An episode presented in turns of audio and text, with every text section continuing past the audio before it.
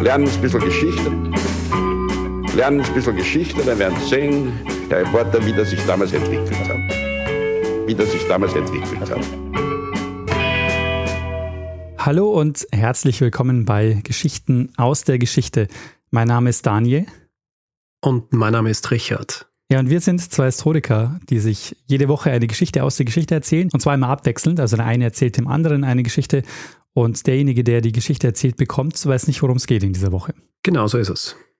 Und ja, Richard, wir sind angekommen bei Folge 317. Ja. 317 äh, Wochen Geschichten aus der Geschichte. Und weißt du noch, worüber wir letzte Woche gesprochen haben? Ähm, ja, du hast mir eines meiner Lieblingsthemen quasi abspenstig gemacht, nämlich Unruhen. Und hast das über die Shakespeare Riots gemacht, die gar nicht so lustig waren eigentlich, weil wie viel? 20 Leute äh, gestorben sind? Genau, 20 Tote und über 100 Verletzte, ja. Ja, in New York City. Ganz genau. Hast du gesehen, dass ein Hörer uns ein Video gemacht hat? Ach, so großartig. direkt, äh, direkt vor Ort, ja. in New York City, am Astor Place. Genau, also direkt da, wo damals das Astor Place Theater stand, das ja heute nicht mehr existiert, aber das ist echt super großartig. Vielen, vielen Dank. Kann man auf, äh, auf unserem Twitter-Account, wir haben es retweetet, kann man sich anschauen. Sehr lustig. Da wird jetzt Yoga gemacht an dem Platz. Anstatt Theater gespielt. Also es wird auch Theater gespielt am neuen, aber am alten wird Yoga gemacht. Äh. Gibt es noch ein Hausmeister-Thema, das wir vorneweg äh, besprechen sollten? Ähm, nein. Dann würde ich sagen, ich hoffe, du hast was vorbereitet. Ja, ja, schon. Wunderbar, weil dann lehne ich mich zurück und äh, freue mich auf die Geschichte. Sehr gut. Daniel, ich mache heute mal was Außergewöhnliches. Ich äh, beginne nämlich die Geschichte mit dem Ende der Geschichte. Okay. Und zwar endet unsere Geschichte mit dem Tod eines Mannes am 1. April des Jahres 1898. Dieser Mann stirbt allein und ohne einen Penny. Als aber sein Tod bekannt wird, steht es in nationalen und internationalen Zeitungen. Und es wird dann auch Geld für sein Begräbnis gesammelt. Es streiten sich sogar zwei Unternehmen darum, ihn bestatten zu dürfen. Und sein Begräbnis wird dann auch tatsächlich von über 5000 Personen besucht. Mhm. Er wird dann in einem unmarkierten Grab bestattet, allerdings nicht, bevor noch auf seinem Sarg eine Karte abgelegt wird. Und auf dieser Karte steht der Name Sir Roger Charles Doughty Titchborne. Und damit geht eine Episode des viktorianischen Zeitalters zu Ende, die über Jahrzehnte, vor allem aber in den 1870er und 80er Jahren, die Aufmerksamkeit der Öffentlichkeit beschäftigt hat, wie mhm. eigentlich kaum eine andere Sache. Mhm. Daniel, wir werden in dieser Folge über diesen Fall sprechen, der nicht nur für sich selbst faszinierend ist, sondern auch äh, viel über die gesellschaftlichen Veränderungen des 19. Jahrhunderts erzählt. Und ohne jetzt spoilern zu wollen, ja. äh, diese gesellschaftlichen Veränderungen haben auch eine gewisse Ähnlichkeit mit den Dingen, die du in der letzten Folge über die Shakespeare Riots erzählt hast. Aha. Es geht um einen Herrn Titchborn. Ja, sehr gut, dass du das anmerkst, weil ich wollte jetzt gerade ein bisschen was über diesen Sir Roger Charles Titchborn erzählen. Okay. Geboren wurde Sir Roger Charles Titchborn zu diesem Zeitpunkt, als er geboren wird, noch nicht Sir, ähm, in einer der ältesten Adelsfamilien Englands. Sitz in Titchborne Park nahe Alresford in Hampshire, wächst er zuerst einmal in Frankreich auf. Äh, das hat damit zu tun, dass seine Mutter halbe Französin ist, selbst hervorgegangen aus einer Affäre ihrer Mutter, die ein Spross des Hauses Bourbon-Condé war, also ein Nebenzweig des Königshauses Bourbon und eines britischen Politikers. Das heißt, er hat eine Affäre mit ihrer Mutter gehabt und sie wird dann verheiratet mit einem Spross der Titchborn-Familie.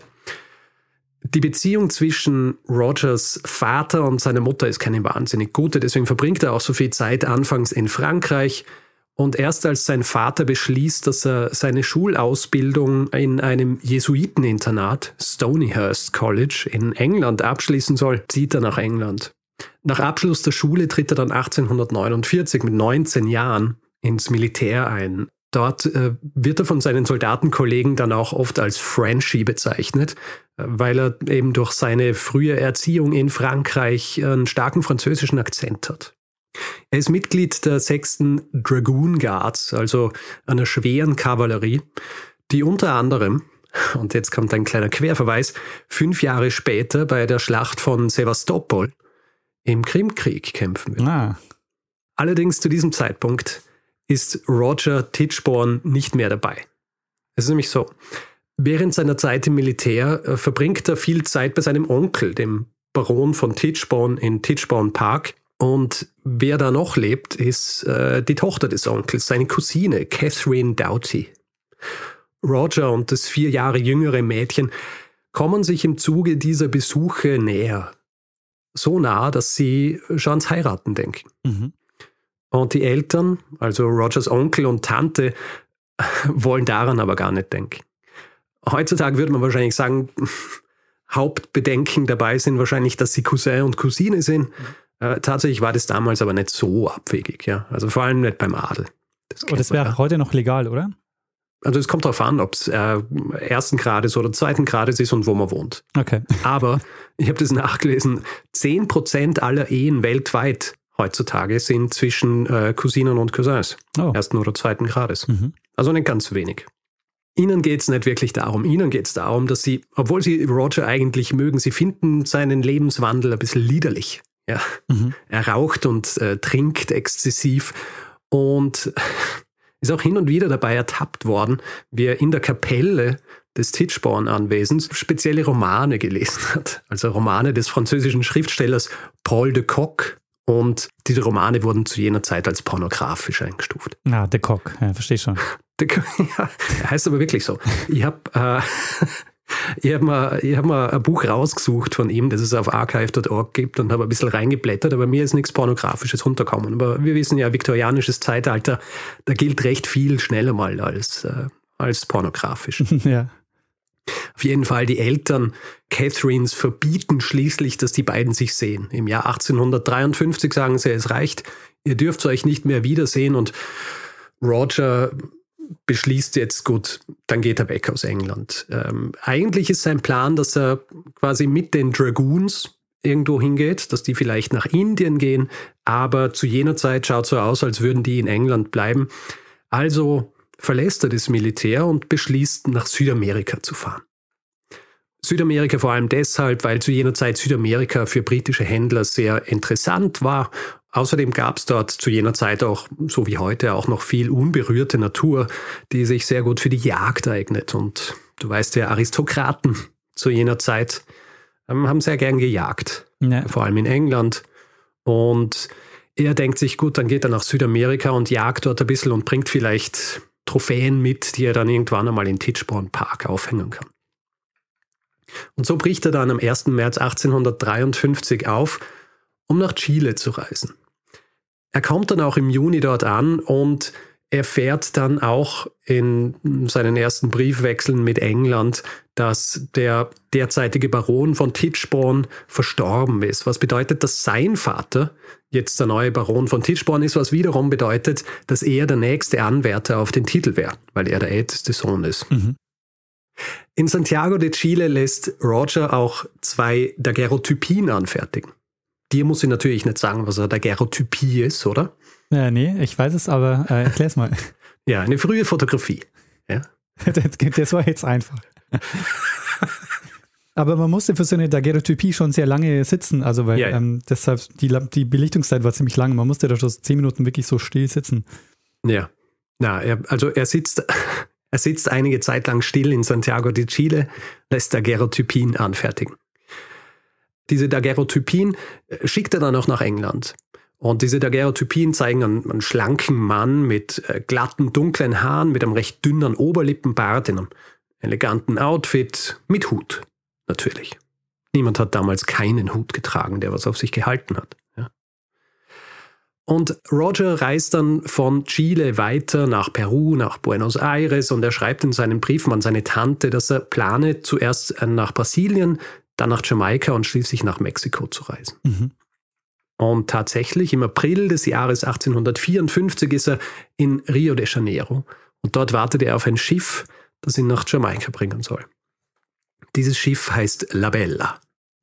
Ist eigentlich, ähm, ist eigentlich ein Transportschiff. Äh, nicht für Passagiere gedacht, aber Roger Titchborn wird als einziger Passagier an Bord genommen und die Bella legt dann am 20. April 1854 in Richtung Jamaika ab. Und es wird das letzte Mal gewesen sein, dass irgendjemand die Bella gesehen haben wird. Hm. Am 24. April wird ein Beiboot der Bella gefunden, also so ein Rettungsboot vor der Küste Brasiliens. Vom Rest des Schiffs keine Spur, auch von der Besatzung. Und es wird jetzt davon ausgegangen, dass niemand überlebt hat. Auch nicht Roger. Die Mutter Rogers, Henriette Felicité, Lady Titchborn, ist natürlich ob des Verlusts ihres ältesten Sohnes entsprechend äh, traurig, mhm. entsetzt und will es eigentlich nicht wahrhaben. Der Rest der Familie äh, findet sich mit dieser Tatsache ab. Wir wissen ja auch, dass Schiffsunglücke relativ häufig passiert sind noch zu jener Zeit. Sie finden sich damit ab mit dem Gedanken, dass der älteste Sohn tot ist, aber die Mutter will das irgendwie nicht wahrhaben. Das Ganze wird auch noch bestätigt, einerseits durch den Besuch eines, eines Landstreichers im Titchborn oder am Titchborn anwesen. Der kommt, um, um nach Almosen zu fragen. Und der ist ein ehemaliger Seemann. Und äh, Rogers Mutter, Henriette Felicité, sie befragt ihn und fragt, ob er jemals was von Labella gehört hätte, von diesem Schiff. Und tatsächlich sagt er, dass es heißt, dass die Besatzung dieses Schiffs es bis nach Australien geschafft hat. Mhm. Für Rogers Mutter ist es ein neuer Hoffnungsschimmer und diese Vorstellung, dass es ihr Sohn vielleicht doch nach Australien geschafft haben könnte, lässt sie nicht los. Nachdem ihr dann auch noch, so heißt es, von einer Wahrsagerin gesagt worden ist, dass äh, ihr Sohn am Leben ist, beginnt sie dann nachdem im Jahr 1862 ihr Mann gestorben war und der Titel jetzt auf ihren zweitjüngsten Sohn Alfred übergegangen war, Anzeigen zu schalten. Also Anzeigen in Zeitungen, wo sie sagt, es gibt äh, Belohnung, wenn man ihr Anhaltspunkte gibt. Belohnung zum Verbleib ihres Sohns. Bitte? Belohnung und den Titel, weil dann hätte er jetzt ja Roger bekommen, wenn sein Vater gestorben ist naja, Belohnung nicht für ihn, sondern für alle, die es ihr quasi Hinweise geben können, wo er ist. Okay. Wenn Belohnung genug für ihn wäre es natürlich, ja, wenn er, äh, wenn er die, äh, die Ländereien und das äh, Vermögen und so weiter kriegt. Aber sie beginnt auf jeden Fall, diese Anzeigen zu schalten. Sie schaltet sie zuerst einmal in, in den Times, also in, in britischen Zeitungen. Sie ist wahrscheinlich auch ein bisschen angespornt, ihren ältesten Sohn zu finden, weil der zweite älteste Sohn, der jetzt diesen Titel bekommen hat, er ist wahnsinnig verschwenderisch und er schafft es innerhalb kürzester Zeit, einen Großteil dieses Vermögens rumzubringen. Mhm. So sehr, dass sie aus Titchborn Park ausziehen müssen und es vermieten. Und ähm, ja, sie schaltet diese Anzeigen auf der Suche nach Roger, die liefern zuerst einmal kein Resultat. Allerdings sieht sie dann eines Tages die Anzeige eines Mannes namens Arthur Cubitt. Und dieser Arthur Cubitt, der betreibt die sogenannte Missing Friends Agency. Und äh, diese Agentur versucht spezifisch in Australien Menschen zu finden, vor allem jene, die damals in Straftransporten nach Australien gebracht worden sind. Also ja. diese Transportations, von denen hast du ja sicher gehört. Ja die so zwischen den 1770er und 1860er Jahren stattgefunden haben und insgesamt über 160.000 britische und irische Verurteilte nach Australien verschifft haben. Und tatsächlich, nach elf langen Jahren geschieht was, mit dem wahrscheinlich nur noch Rogers Mutter selber gerechnet hat, beziehungsweise es zu hoffen gewagt hätte. Und zwar passiert es so.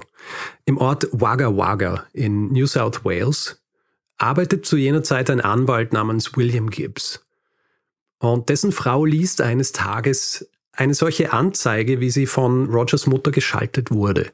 Und sie wird stutzig, weil einer der Klienten ihres Mannes, ein Metzger namens Thomas Castro, der die Dienste ihres Mannes im Zuge einer, eines Privatkonkurses in Anspruch genommen hat, der hätte in einem Gespräch mit ihrem Mann angegeben, dass er Anspruch auf großen Landbesitz in England hätte, erzählt auch was von einem Schiffbruch, der dafür sorgt, dass er dann in Australien gelandet wäre. Mhm.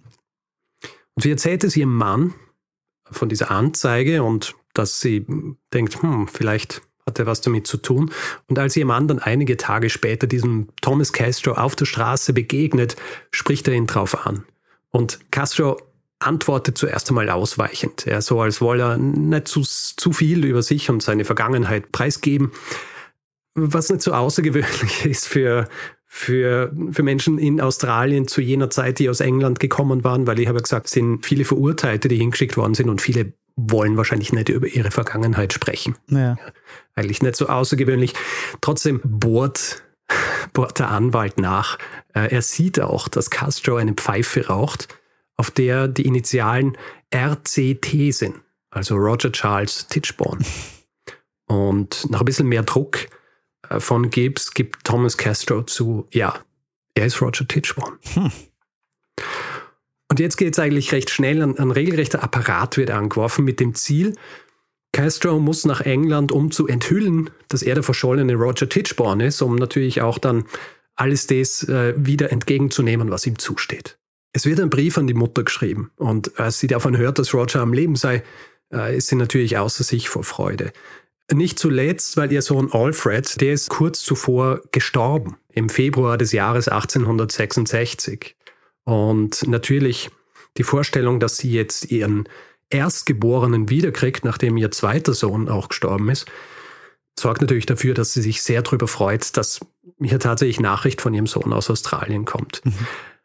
Dieser Thomas Castro wird ab diesem Zeitpunkt bezeichnet als der Titchborn Claimant. Claimant, englisches Wort, das so viel bedeutet wie der Anwärter. Okay. Ja. Ich werde ihn jetzt Einfachheit halber entweder Castro oder den Claimant nennen. Mhm. Ja. Weil es wird noch ein bisschen komplizierter. okay. Gemeinsam mit seiner gerade erst vor kurzem angetrauten Frau und dem Anwalt und Arthur Cubitt, also dem Mann, der diese Anzeige ähm, geschaltet hat, die das Ganze auch ins Rollen gebracht hat, reist dann Castro äh, nach Sydney. Dort trifft er, wie es der Zufall so will, auf zwei ehemalige Bedienstete des Hauses Titchborn. Und zwar den Gärtner Michael Guilfoyle, der ihn gleich erkennt und den Diener Andrew Bogle, ein ehemaliger Sklave, der dann Diener im Hause Titchborns war, der ihn nach ein bisschen Überredungskunst als Roger Titchborn akzeptiert. Ich sage jetzt absichtlich akzeptiert. Es ist nämlich so, ich habe dir ja von dieser Daguerreotypie erzählt, ja. die Titchborn als diesen schlanken Mann zeigt.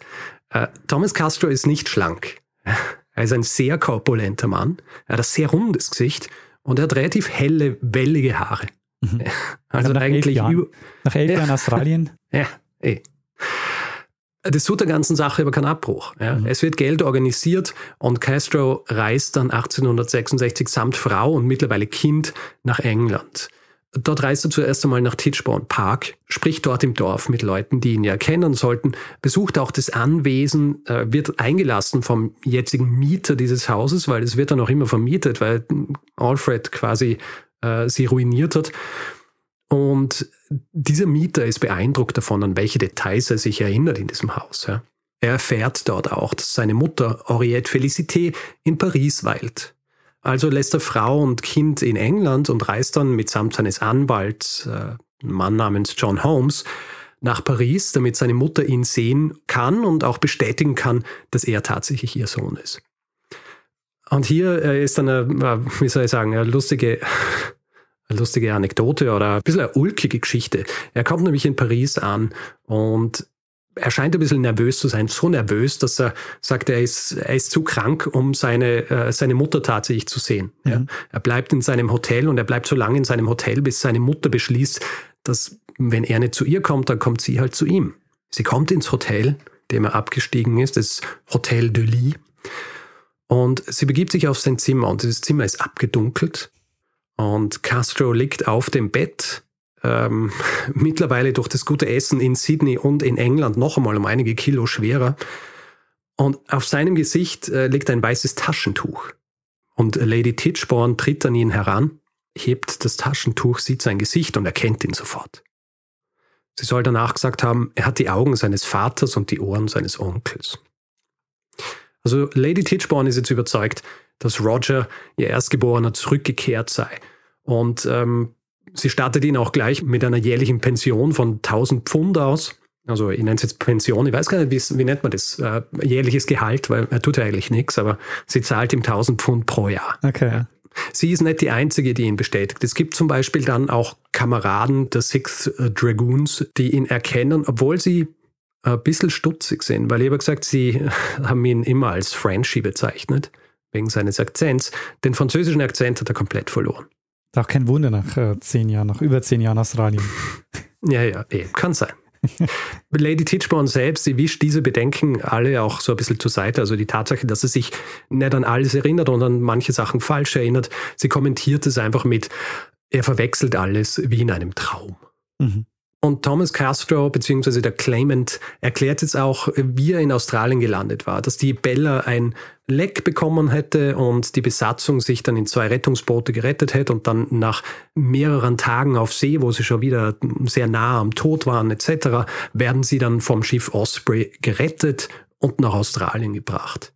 Seine Erinnerungslücken, die ich vorhin erwähnt habe, die schiebt er auf die Zeit, die er im Rettungsboot verbracht hat. Mhm. Ja. Das hätte sein Erinnerungsvermögen nachhaltig beschädigt. Dass er dann in, in Australien blieb, anstatt zurückzufahren nach England, erklärt er damit, dass zuerst einmal kein Schiff gegeben hätte, das ihn nach England gebracht hätte, weil er auch seine gesamten Besitztümer im Zug des Untergangs der Bella verloren hätte. Und er eigentlich die Gelegenheit am Schopf packen wollte, in Australien als Kuhtreiber zu arbeiten und auch zu jagen. Hm. Ja, weil Jagen ist ja natürlich noch immer was, was er als Aristokrat gern tut. Den Namen Thomas Castro hätte er zu jenem Zeitpunkt angenommen nach einem Freund, den er äh, in Chile kennengelernt hat. Unterstützung erhält der Claimant auch durch den Anwalt der Familie, ein gewisser Chapman Barber. Mhm. Der befragt ihn, ja, um herauszufinden, ob er wirklich der richtige Sir Roger sei. Und nach der Befragung kommt er zum selben Schluss wie Lady Titchborne, ja, es ist der echte. Allerdings wird diese Befragung später ziemlich kritisiert.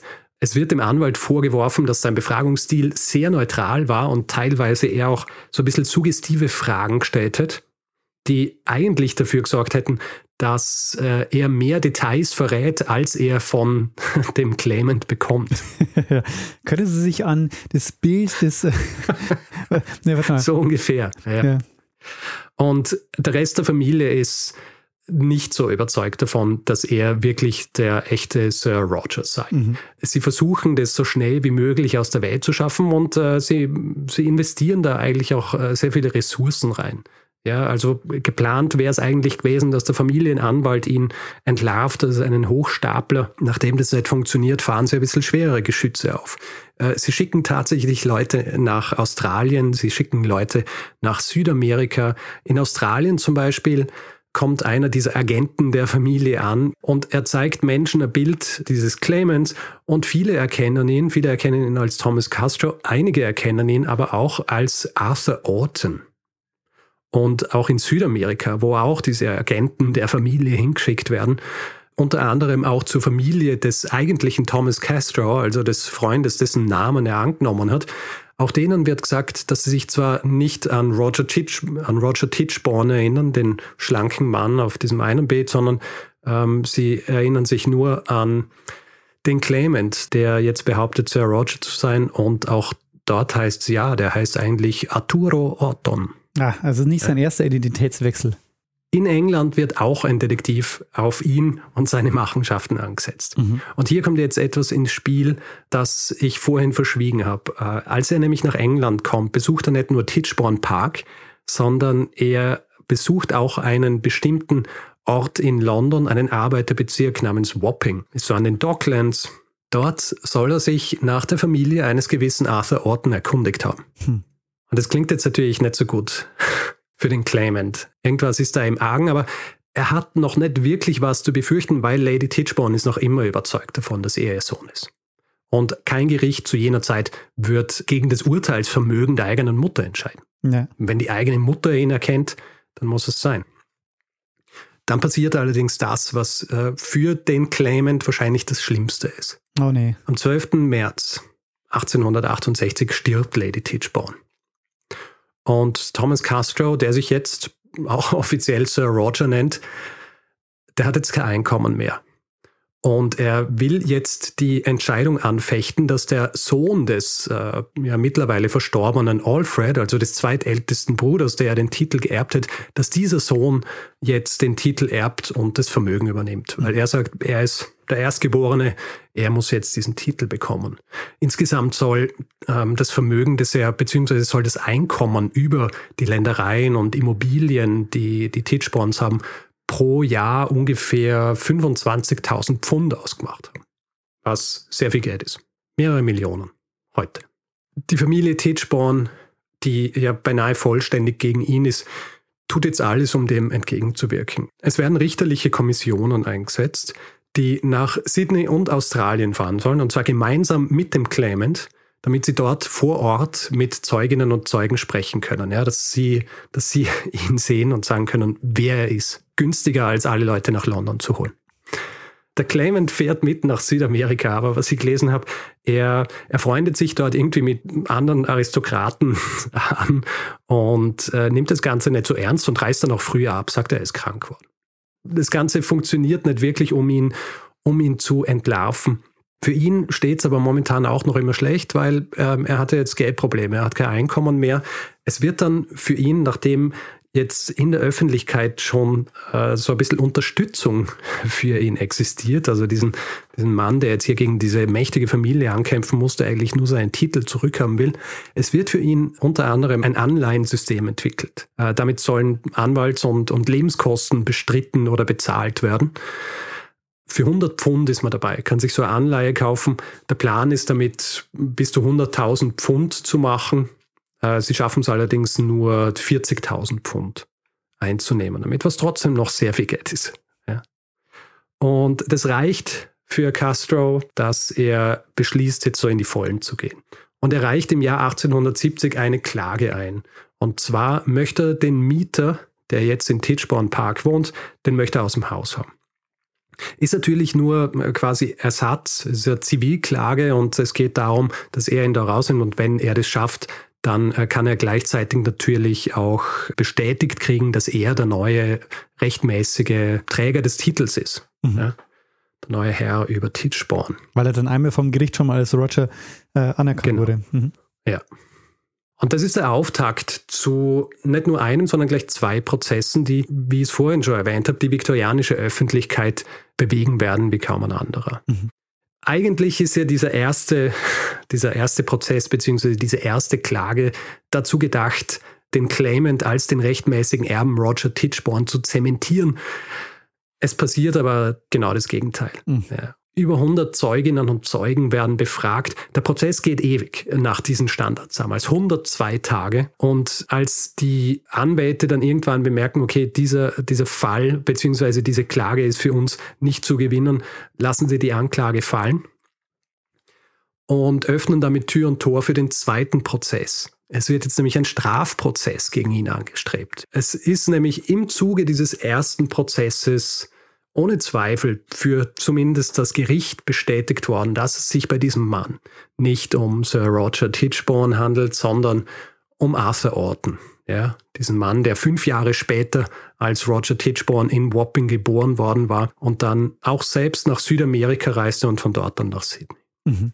In diesem Prozess Regina versus Castro, also die Königin gegen Castro, wird er das Mal jetzt angeklagt. Äh, der Prozess dauert vom April 1873 bis Februar 1874, also auch wieder sehr lang.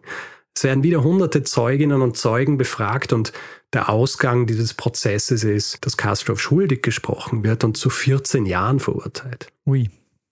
Es kommt im Zuge dieses Prozesses unter anderem raus, dass die Schwestern des Arthur Orton, die unter anderem für diesen Prozess befragt worden waren, dass die von ihm bezahlt worden waren, dass sie sagen, dass er nicht ihr Bruder sei.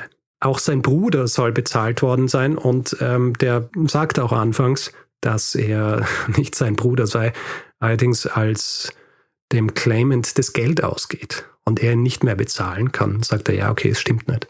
Es ist tatsächlich mein Bruder. Es stellt sich auch heraus, und das ist auch ganz interessant, diese vielen Details, die dieser Claimant schon wusste, als er nach England kam.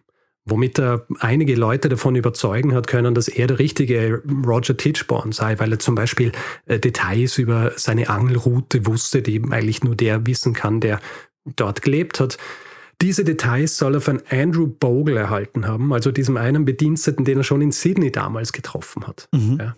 Und ähm, ja, Castro beziehungsweise Orton wandert jetzt ins Gefängnis und sein Anwalt, Edward Vaughan Kneely, verliert unter anderem seine Anwaltsberechtigung. Damit ist aber noch nicht vorbei. Es ist so, Orton wird im Zuge dieser Prozesse als Opfer der Aristokratie hingestellt. Mhm. Ja? Ähm, was lustig ist, weil er wird einerseits als der Arbeiterklasse zugehörig angesehen von der Öffentlichkeit, Andererseits aber eben auch als Aristokrat, weil das will er sich ja wieder zurückholen. Ja. Also es ist ein bisschen, äh, ist ein bisschen paradox hier. Dieser Schönheitsfehler hindert die Öffentlichkeit aber nicht daran, ihn als Held der Arbeiterklasse hochzustilisieren. Also diese Verehrung, die hält einige Zeit lang an und treibt teilweise auch recht kuriose Blüten. Also es werden zum Beispiel Keramikfiguren kreiert und verkauft, die die Beteiligten am Prozess darstellen, die sich die Leute dann aufstellen können. Und ich weiß nicht, ob du schon mal gehört hast von den sogenannten Chaunters. Nee. Weißt du, was Chaunters waren? Nee, nie gehört. Das waren die Leute, die im 19. Jahrhundert so in London an der Straßenecke gestanden sind und Lieder gesungen haben. Und wenn du vorbeigegangen bist, du hast das Lied gehört, dir hat's gefallen, dann hast du dir dieses Lied kaufen können. Die haben dann das, den Text äh, gedruckt gehabt und du hast für relativ wenig Geld hast du dieses Lied kaufen können. Die nannte man zu dieser Zeit Broadsheet Ballads. Die waren äh, günstig zu vervielfältigen, oft im viktorianischen Zeitalter auch Quellen eben für, für Folksongs und, und populäre Lieder. Und im Zuge dieses Prozesses gegen Orton bzw. den Claimant werden einige dieser Balladen komponiert und von diesen Chaunters äh, auf der Straße verkauft. Und das heißt, ich konnte da vorbeigehen und konnte mir dann ein Lied wünschen und wenn es mir getaugt hat, dann hat nein. das. Okay.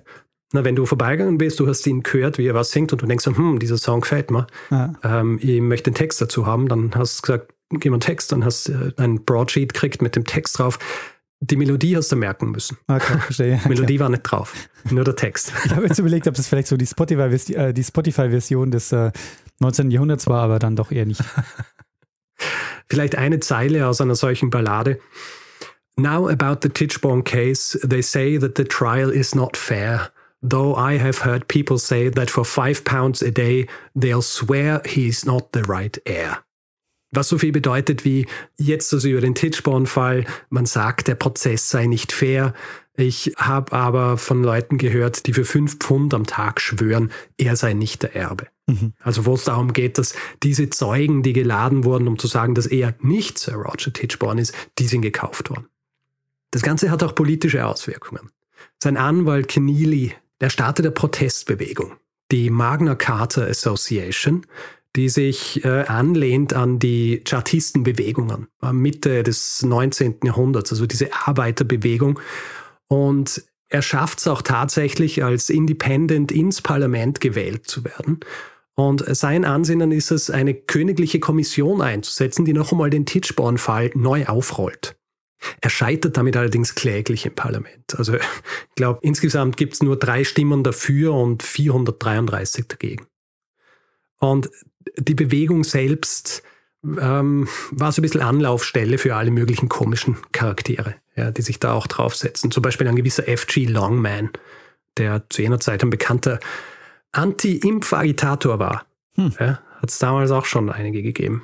Es werden sogar eigene Zeitungen gegründet. Zum Beispiel The Englishman, die von Keneally selbst gegründet wird. Das zieht also recht weite Kreise. Die Bewegung scheitert aber schlussendlich, vor allem weil Keneally seine Wiederwahl verliert und dann auch einige Tage danach stirbt. Und auch Arthur Orton selbst, also der Claimant, nachdem er im Jahr 1884 nach zehn Jahren aus dem Gefängnis entlassen wird, einfach kein großes Interesse an der Bewegung zeigt. Ja, also zur Enttäuschung der beteiligten Titchbornites, wie sie sich genannt haben, hat er kein Interesse an dieser politischen Bewegung. Bei ihm ist es auch so, er muss zuerst einmal schauen, dass er überhaupt überlebt, weil er kommt aus dem Gefängnis, hat jetzt nichts mehr Mhm. und er versucht zuerst einmal ein bisschen äh, Geld zu machen, indem er mit einem Zirkus auf Tournee geht. Ja, so ein bisschen Freakshow-artig. Ja. Kurzzeitig ist er auch in New York City, funktioniert aber alles nicht so für ihn. Er heiratet dann eine Music Hall-Sängerin namens Lily Aniver. Du erinnerst dich vielleicht, dass er eigentlich schon verheiratet war. Ähm, seine erste Frau, die verlässt ihn, während er im Gefängnis ist. Okay. Und streng genommen hätte Lily Aniver gar nicht heiraten dürfen, weil er nicht offiziell geschieden war. Hm. Aber, naja. Er macht dann auch etwas, was seine wahrscheinlich letzten verbliebenen Anhänger und Anhängerinnen grob enttäuscht hat. Und zwar für The People Newspaper gesteht er im Jahr 1895 in einer Reihe von Artikeln unter dem Namen Confession of the Titchborne Claimant, dass er tatsächlich Arthur Orton sei. Und erklärt dann auch, dass das Ganze eigentlich gestartet hätte als ein Scherz zwischen ihm und einem Freund. Und als es dann zu den Ohren des äh, Anwalts bzw. der Frau gedrungen war, war es schon zu spät, ja. Und dann sei das Ganze ins, äh, einfach so ins Rollen gebracht worden. Dafür kommt man aber vor, hat er schon ein bisschen viel Energie investiert in diese Geschichte. Ja, ja, weißt du, irgendwann, wenn es dann startet, dann, wenn es dann schon in Sydney ist, dann denkst du, ja gut, schauen wir mal, was passiert, ja. Er erwartet sich eigentlich, dass er für diese Artikel, die dann in The People erscheinen, genug Geld kriegt, dass er sich keine Sorgen mehr machen muss. Allerdings kriegt er nur ein paar hundert Pfund. Er öffnet damit einen Tabakladen, der allerdings pleite geht. Und er zieht dann auch dieses Geständnis wieder zurück, indem er in anderen Wochenzeitungen weitere Artikel veröffentlicht. Das bringt ihm aber nichts mehr. Mhm. Ja. Von ihm, von dieser ganzen Roger Titchborn-Sache, von Castro Orton, wie auch immer er sich nennen will, es will eigentlich niemand mehr was von ihm wissen. Und hier kehren wir jetzt wieder zurück zum Anfang der Geschichte, weil es das Ende der Geschichte ist. Am 1. April 1898 äh, stirbt Orton in einem kleinen Zimmer in der äh, Sholdham Street, nahe der Baker Street. Und weil ich ja anfangs erwähnt habe, dass der Name auf der Karte steht, ja, Sir Roger Charles Doughty Tichborne, mhm. das wurde großzügigerweise von der Familie Tichborne genehmigt. Und es ist auch so, dass er mit dem Namen Tichborne im Register des äh, Paddington Cemetery vermerkt ist. Vielleicht jetzt ganz zum Schluss noch die Frage, wie wahrscheinlich ist es, dass, dass dieser Mann tatsächlich Sir Roger Tichborne war? Das wäre jetzt auch meine erste Frage gewesen. also heutzutage und auch damals die meisten Beobachter und Beobachterinnen dieser, dieses Prozesses und dieses Vorgangs waren eigentlich äh, aufgrund der Beweislast äh, sehr davon überzeugt, dass er nicht Sir Roger sei. Mhm. Ja. Allerdings, äh, es gibt eine große Studie von einem Autor namens Douglas Woodruff, die in den 1950er Jahren veröffentlicht wurde, also der sich jahrelang mit diesen Prozessen beschäftigt hat. Und der vertritt die Meinung, dass es unwahrscheinlich sei, dass jemand, der am anderen Ende der Welt sitzt, sich so einen Betrug ausdenken könnte und das Ganze dann auch durchziehen kann. Ich persönlich bin der Meinung, dass äh, es sehr unwahrscheinlich wäre, wenn er wirklich Sir Roger gewesen wäre. Weil ich habe ja vorhin auch erwähnt, er, sein französischer Akzent ist weg. Mhm. Damit einher ging auch, dass er überhaupt kein Französisch mehr gekonnt hat. Und jemand, der die formativen Jahre seines Lebens in Frankreich verbringt, dann plötzlich überhaupt kein Französisch mehr spricht, ist äh, äußerst ungewöhnlich. Ich meine, diese Erklärung, dass er im Zuge des Schiffbruchs und der Zeit, die er auf Wasser, auf, auf See verbracht hat in diesem er im Zuge dessen sich sein Erinnerungsvermögen, also dass das so zerstört wurde, dass er sich an viele Dinge nicht erinnert, kann wahrscheinlich keine ganze Sprache äh, auslöschen. Ja, das kommt auch komisch vor. Und auch diese Tatsache, dass er dann nicht versucht hat, zurückzukehren, sondern äh, dort geblieben ist, das finde ich auch ein bisschen seltsam. Ja. Also ja, äh, ich gehe mal davon aus, dass er tatsächlich Arthur Orton war. Im Laufe der Zeit gab es dann noch einige andere Theorien. Er hinterlässt unter anderem eine Tochter und diese Tochter die pocht noch einige Zeit darauf, dass sie tatsächlich eine Titchborn sei. Mhm. Ähm, wird dann kurzzeitig auch verhaftet, weil sie vor dem Haus der Titchborns Blumen verkauft und äh, immer schreit, dass sie eigentlich ein Titchborn sei. Wird dann aber, glaube ich, beruhigt, indem sie ihr tatsächlich ihr Geld geben und sie dann Ruhe gibt. Aber es gibt unterschiedliche Theorien, dass zum Beispiel Sir Roger Titchborn den echten Arthur Orton getötet hätte und deswegen auch nicht viel über Arthur Orton erzählt hat in Sydney, als er befragt wurde, beziehungsweise nicht viel erzählt hat über seine Zeit in, in Australien, weil er das geheim halten wollte. Ja. Laut seiner Tochter hätte ihr Vater ihr das gestanden. Aber nicht sehr, ähm, wie soll ich sagen, äh, nicht sehr glaubwürdig. Mhm. Und äh, hat man denn äh, so vielleicht Fotografie nochmal untersucht? Also ich meine, man könnte die vielleicht ja heutzutage biometrisch ja. nochmal auswerten. Hm. Also es ist so, äh, tatsächlich wurde, also ich sehe die, äh, ich sehe die, die Ähnlichkeiten. Da war zu jener Zeit hat es geheißen, dass Kopfform und so weiter, dass die schon recht ähnlich seien. Ja? Mhm. Die Augenbrauen seien ähnlich und, und solche Dinge. Hier auch eine weitere Verschwörungstheorie oder eine weitere Theorie war, dass dieser Arthur Orton tatsächlich ein, ein unehelicher Sohn eines Titchborns war, also des Vaters von Roger und er damit sein Halbbruder gewesen wäre. Ja auch sehr unwahrscheinlich. Und das, ähm, lieber Daniel, war meine Geschichte über den Titchborn Claimant, den Mann, der aus Australien kam und äh, sich ausgab als der verschollene Aristokrat Sir Roger Charles Titchborn und äh, dafür 14, äh, nicht 14, 10 Jahre ins Gefängnis musste und gleichzeitig damit eine politische Bewegung ins Leben rief. Sehr spannend, Richard. Also ähm, ich habe mich äh, an eine Geschichte erinnert gefühlt, die du mal erzählt hast. Und zwar ging es da um einen ähnlichen Fall, aber der spielt 200 Jahre früher. Genau. Nämlich äh, Martin Guerre. Genau, Martin Guerre. Der große Unterschied ist ja, dass am Ende tatsächlich der Martin Guerre auftaucht und äh, damit auch ähm, dieser angebliche ja. Martin Guerre dann ähm, ja entlarvt wird, was in dem Fall ja nicht passiert. In dem Fall, also ja, in dem Fall wird ja der. In dem Fall, ja, der echte taucht nicht auf, weil er halt höchstwahrscheinlich wirklich äh, starb. Ja. Ähm, schon äh, im, im Jahr 1854. Aber natürlich äh, genug Indizien, dass er tatsächlich äh, Arthur Orton ist und nicht äh, Sir Roger Tichborne. Also wenn hier selbst die Schwestern beziehungsweise der Bruder aussagt, dass er sein Bruder ist, also ein Orton und nicht, äh, nicht ein Tichborne, dann ist es schwierig zu argumentieren, meiner naja. Meinung nach. Was man, finde ich, an dieser Geschichte auch sehr gut sieht, ist, wie schwierig es eigentlich ist oder zu dem damaligen Zeitpunkt war, eine Identität auch zu bestätigen mhm. oder zu beweisen. Gerade wenn man sich auch vorstellt, ähm, dass der Informationsfluss äh, ja also zwischen den Kontinenten auch wesentlich schwieriger war. Ja, eh. Die, äh, die Tatsache, dass man hier nicht einfach Fingerabdrücke nehmen hat können oder sich die, die Zähne anschauen oder solche Dinge, hat natürlich dafür gesorgt, dass das Ganze so eskaliert, wie es eskaliert ist. Äh, ich meine, Hauptgrund, dass es überhaupt so weit gekommen ist, wie es gekommen ist, würde ich sagen, ist die Tatsache, dass seine, also dass Lady Titchborn gesagt hat, er sei ihr Sohn. Ja. ja.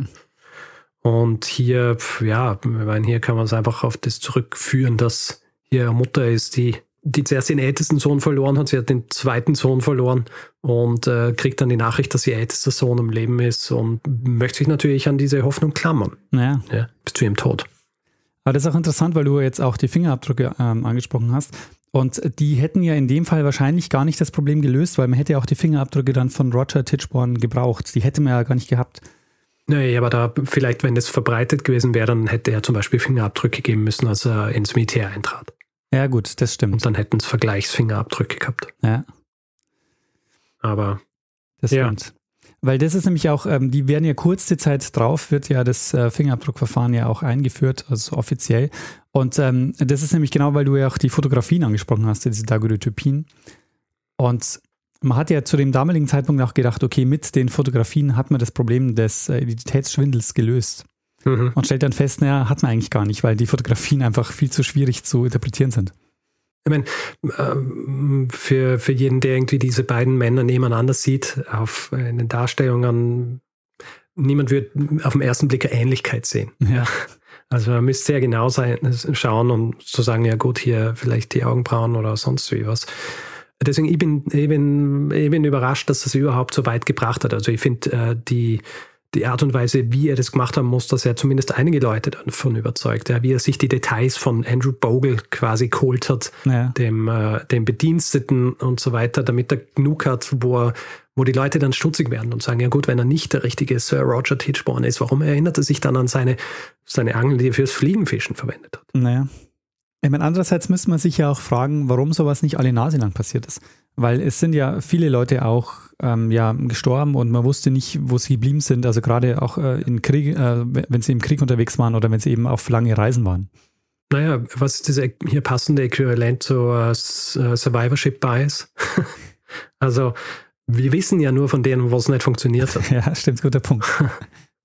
also es kann gut sein, dass es äh, öfter funktioniert hat, als man denkt. Ja, das stimmt schon. Also ich meine, es hat in dem Fall ja wirklich nur deshalb funktioniert, weil äh, die Mutter mitgespielt hat. Hm. Also wenn wir jetzt davon ausgehen, dass es tatsächlich so ist, dass es nicht äh, Roger Titchborn war.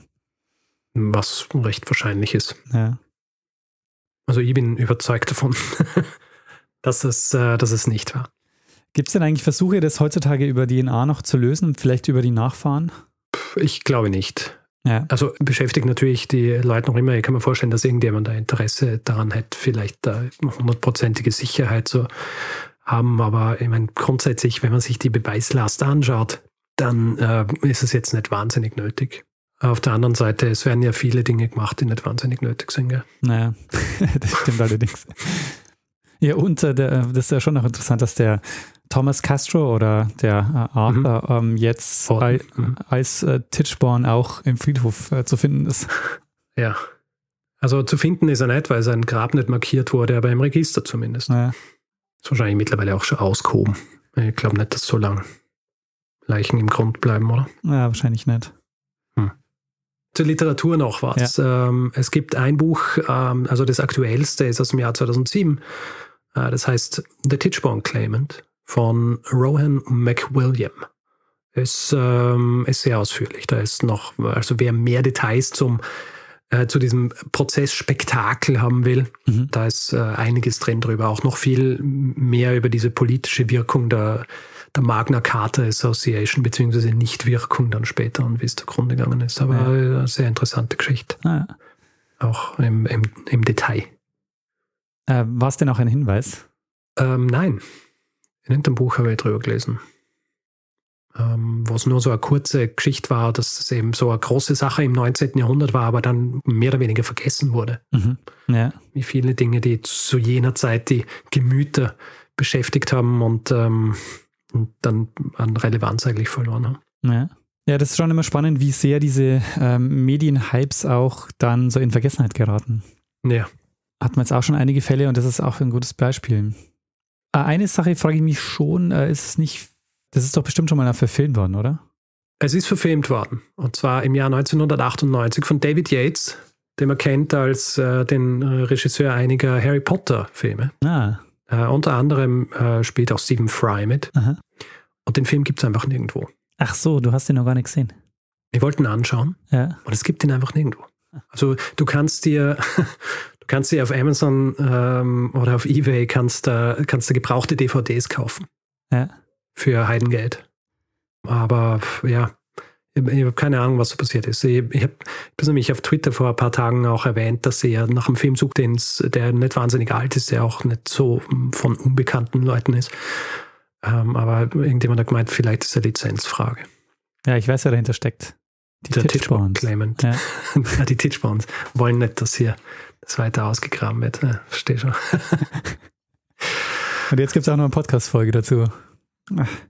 Tja, es nimmt einfach kein Ende. Sehr gut, Richard. Ja, vielen, vielen Dank für die Geschichte. Gerne. Hast du dieser Geschichte noch was hinzuzufügen? Hm, nein, ich glaube, es reicht. Ich glaube, wir können übergehen zum äh, Feedback-Hinweis-Blog. Sehr gut. Gut, wer Feedback geben will zu dieser Folge oder anderen, kann das per E-Mail machen. Feedback at geschichte.fm kann das auf unserer Webseite machen, geschichte.fm. Kann es auf Twitter machen, da heißen wir Geschichte FM. Auf Facebook findet man uns unter demselben Namen. Und wer uns auf Spotify hört, kann uns dort folgen. Und wer uns reviewen will, Sterne vergeben und solche Dinge, kann es äh, vor allem auf Apple Podcasts machen, aber auch auf panoptikum.io oder grundsätzlich einfach überall, wo man Podcasts bewerten kann. Wer keine Lust hat, hier in diesem Podcast Werbung zu hören, hat die Möglichkeit, sich via Steady einen Feed zu kaufen für 4 Euro im Monat. Da bekommt ihr dann auch jeden Mittwochvormittag die Folge in euren Podcatcher geliefert, aber eben jeweils die Folge ohne Werbung. Ihr findet das Ganze unter geschichte.fm slash steady.